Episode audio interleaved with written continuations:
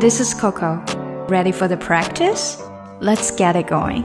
我们今天要学习的一个词组就是 racing against time 和时间赛跑。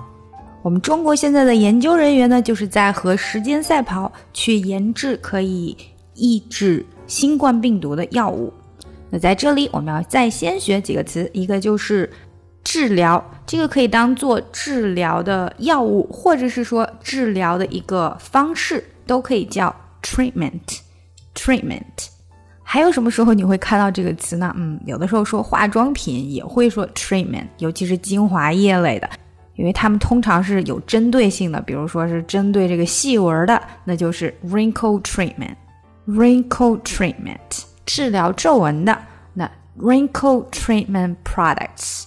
治疗皱纹的产品，wrinkle treatment products。OK，言归到我们刚刚的那句话里面啊，就是中国的研究者们，中国的研究人员，researchers，Chinese researchers，Chinese researchers，他们正在和时间赛跑，have been racing against time，去筛选对新冠病毒有用的治疗方案。 to screen treatments for the novel coronavirus infection. Infection 听起来是不是有一点熟悉呢？因为我们之前已经学过的它的一个动词形式 infect，或者说它的动词变成了形容词的形式 infected，infected。那现在呢是它的名词形式 infection，也是感染的意思 infection。 Chinese researchers have been racing against time to screen treatments for the novel coronavirus infection. 这句话里，大家还听到了一个 “screen” 这个词。screen 可能我们更多的是知道它的名词形式，也就是屏幕，但实际上它还有一个非常常用的动词形式，那就是筛查。所以这里呢是把它当做筛查来用的，screen treatments。 筛查治疗方案、治疗方法。那如果是怀孕的人在做孕检的时候，也会经常听到这个词 screen，或者是说 screening test。screening test 筛查的一些检查，因为在怀孕当中呢，经常要做一些筛查。